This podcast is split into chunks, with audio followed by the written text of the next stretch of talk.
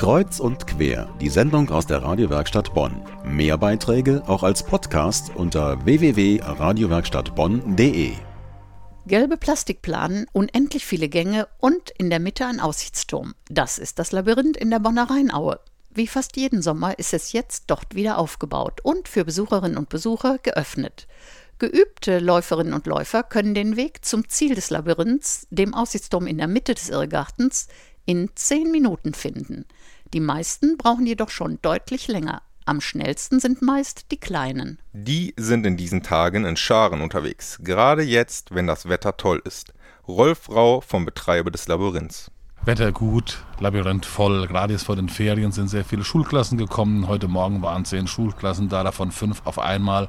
Und dann ist das Labyrinth kein Labyrinth mehr, sondern ein Bienenstock. Dann wird es hier richtig laut und richtig heftig.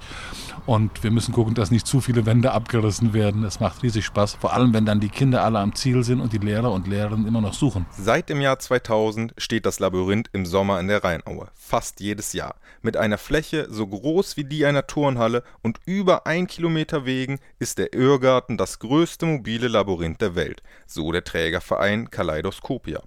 So manch ein Besucher kommt nur einmal, andere kommen zweimal und dann immer wieder und sind dann echte Labyrinth-Profis wie der kleine Erik. Ich glaube letztes Jahr sogar achtmal. Und trotzdem muss er seinen Weg immer wieder neu suchen, weil die Betreiber die Wege immer wieder umbauen. Ich finde es halt auch gut, dass ihr das immer wechselt, sonst wäre es ja langweilig.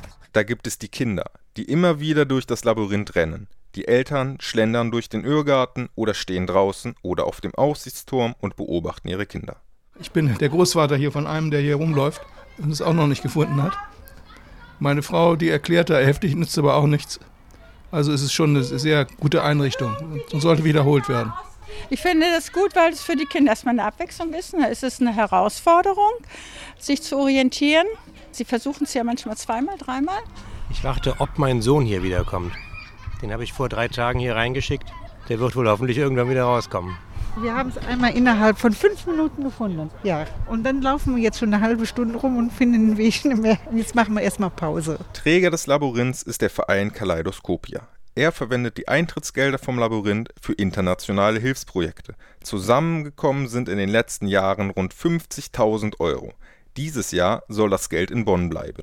Noch einmal Rolf Rau von Kaleidoskopia. Wir haben jetzt über viele Jahre hinweg immer Projekte gefördert, die im Ausland waren. Wir haben für UNICEF gespendet, wir haben für die Afghanistan-Hilfe gespendet, für alle möglichen weltweiten Projekte. Und dieses Jahr soll das Geld hier bleiben. Und wir wollen uns an der Aktion 5000 mal 5000 beteiligen und hoffen, dass wir 5000 Euro zusammenkriegen.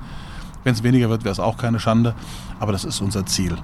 Das waren Informationen von Simon Nussbaum. Das Labyrinth ist in der Bonner Rheinaue zu finden auf der großen Blumenwiese und täglich geöffnet von 9 bis 22 Uhr.